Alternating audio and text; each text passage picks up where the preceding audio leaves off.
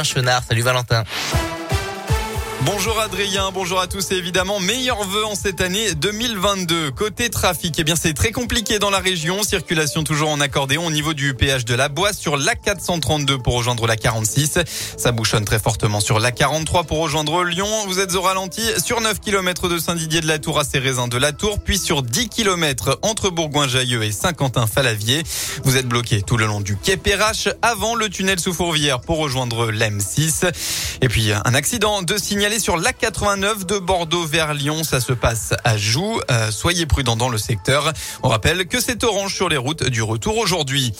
À la une de l'actualité, les règles d'isolement des personnes positives au Covid seront allégées à partir de demain pour celles ayant un schéma vaccinal complet. C'est une annonce du gouvernement aujourd'hui dans le journal du dimanche. Ces derniers devront s'isoler pendant 7 jours, quel que soit le variant. Un isolement qui pourrait être levé au bout de 5 jours en cas de test antigénique ou PCR négatif. Et puis la nuit de la Saint-Sylvestre a elle connu une baisse des violences. 874 voitures ont été brûlées tandis que 441 personnes ont été interpellées par les forces de l'ordre.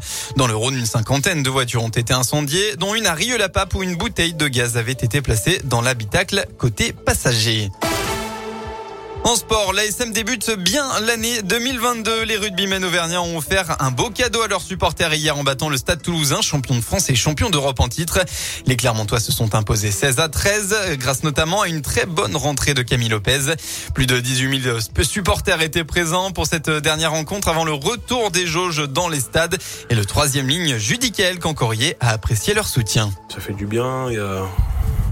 Je je dirais pas que tout était parfait, mais on, s'est retrouvé dans l'engagement, dans la solidarité. On, était vraiment une équipe euh, soudée et on n'a pas lâché jusqu'au bout. C'est une belle équipe de Toulouse qui est venue ici aujourd'hui, euh, avec aussi l'aide des supporters qui étaient nombreux aujourd'hui euh, à pousser derrière nous. Ça nous a vraiment aidé à nous dépasser aujourd'hui. Il y a des trucs à, corriger quand même, mais en tout cas sur l'engagement, sur tous les ingrédients qu'on a mis ensemble, que ce soit devant, derrière, l'agressivité, il y a des trucs à conserver si on veut continuer comme ça euh, pour le reste de la saison. Ce succès après trois semaines sans jouer permet à l'ASM de se replacer dans la course à la qualif pour les phases finales. Prochain rendez-vous dans une semaine face au Racing, le Racing 92 qui se déplace sur la pelouse du Loup ce soir à 21h05.